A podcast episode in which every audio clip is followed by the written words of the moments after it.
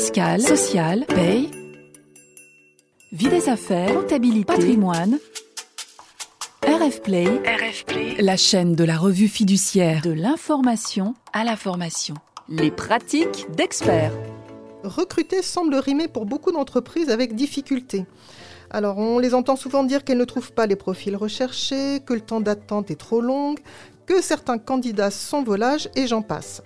Alors, ce qui est certain, c'est que ben, aujourd'hui, on a des supports d'offres de recrutement qui se sont démultipliés, digitalisés, que les comportements des candidats et leurs propres attentes ont beaucoup évolué, notamment beaucoup évolué par rapport aux entreprises qui recrutent. Aujourd'hui, j'accueille dans notre pratique d'expert Quentin Guilhuy, qui est cofondateur et CEO d'Anjaro, qui est, je le précise pour ceux qui ne vous connaîtraient pas, une plateforme de staffing. Monsieur Guilhuy, bonjour. Bonjour. Alors, nous allons parler ensemble de recrutement, de recrutement efficace évidemment, notamment dans l'urgence. Et alors, je voudrais commencer par l'offre d'emploi parce que pour tout RH qui recrute va se poser la question de rédiger l'offre de recrutement, qui est une des clés d'entrée dans le process. Euh, qu'est-ce qui va faire qu'une offre va trouver son public? Alors, bah, c'est une, bonne question. Une, une offre qui va trouver son public, c'est déjà une offre qui va euh, trouver un écho rapide sur le marché, qui va aller droit au but. Euh, on est dans un marché à l'heure actuelle où celui ou celle qui recherche un emploi est en position de force dans quasiment tous les marchés. Donc ça va être quelque chose de simple, d'attractif et de facilement actionnable pour le candidat. Est-ce qu'il y a des précautions à prendre par rapport aux supports digitaux? Je pense pas particulièrement. Euh, chez Anjaro, nous, on est euh, ensuite connexe finalement à tous les job boards et tout le marché du job board. On n'en est pas directement un, euh, mais ce qu'on peut voir euh, sur le marché, c'est que les précautions principales, ce sont des précautions de ciblage.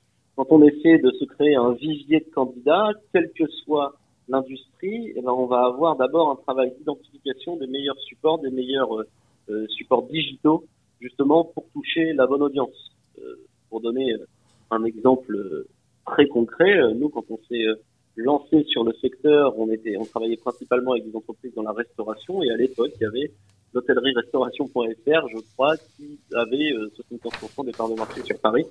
Et maintenant, on voit bien qu'il y a plein d'autres sites qui se sont lancés avec des formes différentes d'emploi, les brigades, les extra les staff match, qui viennent, qui viennent justement cibler cette population précise. Et c'est ça l'enjeu pour un RH à l'heure actuelle, c'est d'identifier le bon support. Qu'est-ce qu'il faut éviter dans son, dans son offre, dans son offre d'emploi? Je crois qu'il faut éviter, euh, encore une fois, ce qui n'est pas actionnable. Il faut éviter un petit peu les, euh, les lieux communs.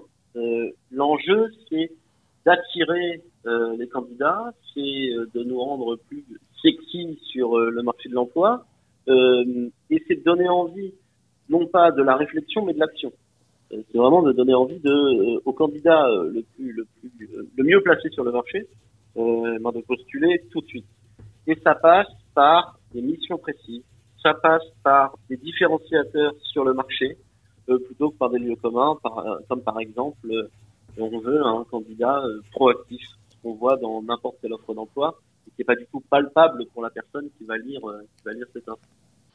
Est-ce qu'il y a des choses qui vont euh, rebuter les candidats, à votre avis? Et euh, est-ce que ces choses, d'ailleurs, s'il y en a, elles peuvent varier selon qu'on va s'adresser plutôt à un public de, euh, de jeunes qui arrivent sur le marché du travail ou plutôt à un public de personnes qui sont déjà expérimentées, par exemple? Je crois que c'est bien de rebuter des candidats. La question c'est est-ce que je rebute les candidats que je souhaite attirer? Et je crois que c'est vraiment cette question-là qu'il faut se poser.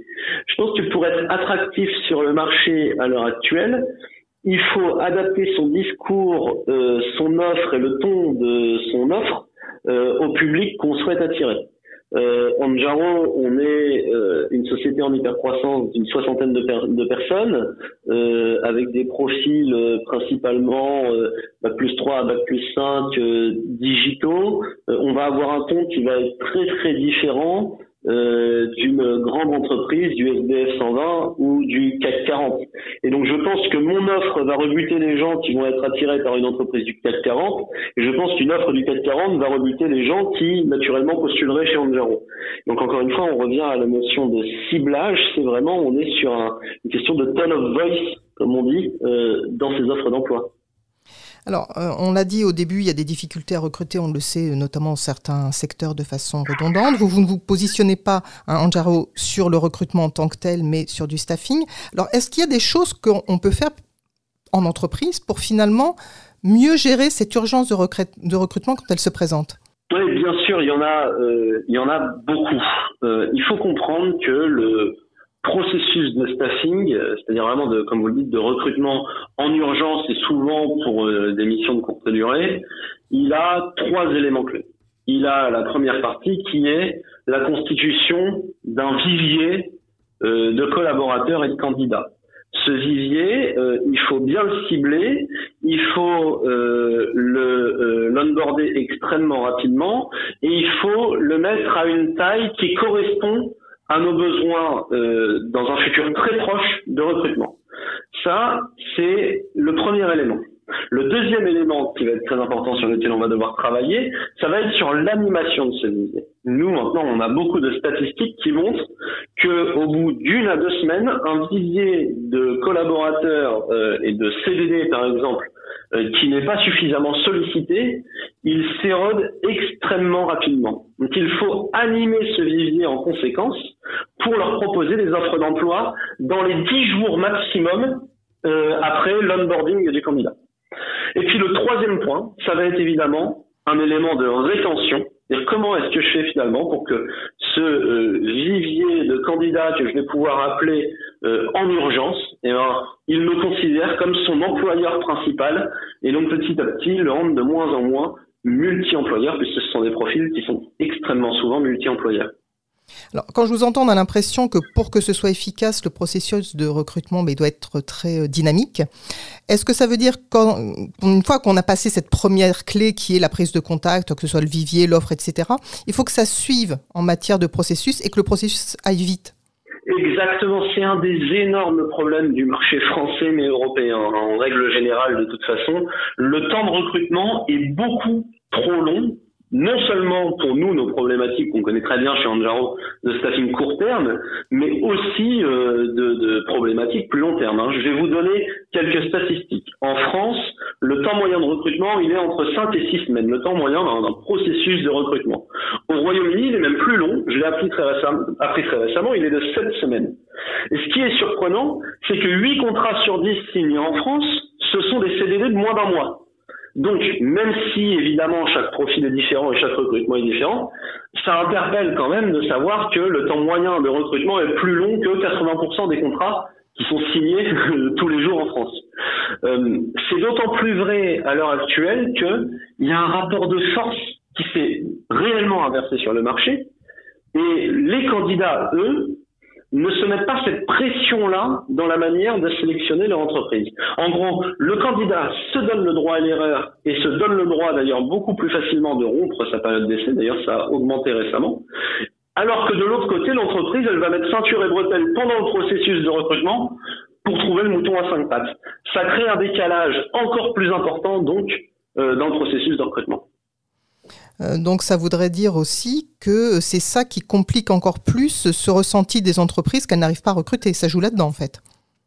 Ah, moi j'ai une conviction très forte, c'est que on n'est pas vraiment en France euh, avec le taux de chômage qu'on connaît euh, dans un marché pénurique. On est plutôt dans un marché qui va beaucoup plus vite qu'il y a 10 ou 20 ans.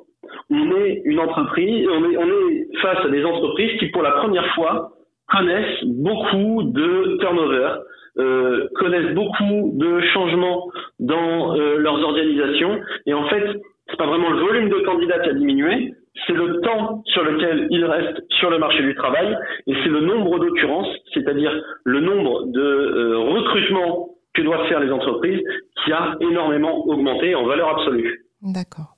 Alors, pour conclure, euh, en deux mots, qu'est-ce que vous diriez à une entreprise pour qu'elle ait un processus de recrutement qui soit efficace et bien sûr arriver à intégrer, onboarder la personne qui lui correspond? Alors, plusieurs choses. Déjà, je crois vraiment que dans un marché qui va de plus en plus vite, euh, il faut avoir deux systèmes de recrutement. Un système de recrutement qui est dédié au recrutement traditionnel, long terme, les CDD longs et les CDI, et de l'autre côté, un système qui va être beaucoup plus opérationnel, beaucoup plus proche du terrain, et dédié au, au, recrutement court terme, au staffing, comme on l'appelle chez Anjaro. Il faut différencier les espaces-temps en fonction du besoin, c'est ce qui va réduire l'attention sur les équipes opérationnelles. Le deuxième élément, on en a parlé tout à l'heure, c'est ensuite de travailler sur un certain ciblage des offres, un certain ciblage des populations. Euh, et puis euh, le euh, troisième élément, euh, également comme comme on en a comme on en a parlé tout à l'heure, c'est dans un marché où le candidat se laisse le droit à l'erreur, bah, que l'entreprise elle aussi se donne le droit à l'erreur et raccourcisse ses process de. Écoutez, je vous remercie beaucoup parce que ben voilà, on, a, on a des clés très très concrètes.